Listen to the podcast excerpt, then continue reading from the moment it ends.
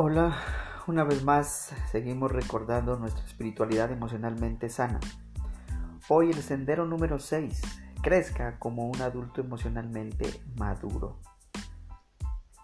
La palabra de Dios eh, nos muestra en el Evangelio de Lucas, en el capítulo 10 del 31 al 33, y nos dice Resulta que viajaba por el mismo camino un sacerdote, quien al verlo se desvió y siguió de largo. Así también llegó a aquel lugar un levita, y al verlo se desvió y siguió de largo. Pero un samaritano que iba de viaje llegó a donde estaba el hombre y viéndolo se compadeció de él.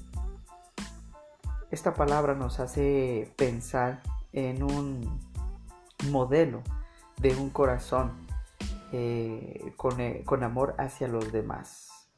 Un, corazón sensible hacia eh, el dolor ajeno, un dolor sensible hacia la necesidad del otro. Pero la realidad es que tenemos gente que se dedica a la espiritualidad contemplativa, a la intimidad con Dios, lee la Biblia, eh, tiene tiempos de adoración, practica dones espirituales, eh, toma tiempo para escuchar a, Dios, pero emocionalmente están desajustados.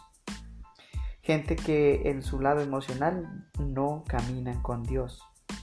Necesitamos buscar tanto un caminar profundo como una madurez espiritual Jesús presenta la idea de que es posible tener una espiritualidad eh, desconectada. No habría otros capítulos o otras sendas sin, esta de la espiritualidad eh, emocionalmente madura. Este fue el enlace entre la espiritualidad enferma y la espiritualidad sana, entre estar espiritualmente marcado por el fingimiento y la hipocresía y espiritualmente marcado por la realidad o la autenticidad. Esa es la realidad de, la iglesia y de muchos hoy en día. La frialdad, eh, la inconsciencia, la... Se trata de, aplicar a, la, o poner a, la, la práctica los principios bíblicos y caminar de acuerdo con ellos. No es posible quedarse como eh, un infante emocional. No es posible quedarse como un niño emocional y menos como un adolescente emocional. La parábola del buen samaritano que hemos eh, leído fragmento hoy para recordar precisamente nos muestra una persona modelo de un amor maduro, de una persona emocionalmente madura. Da pasos prácticos de eh, discipulado para crecer hasta convertirte en un adulto emocionalmente maduro. No, no llames al engaño.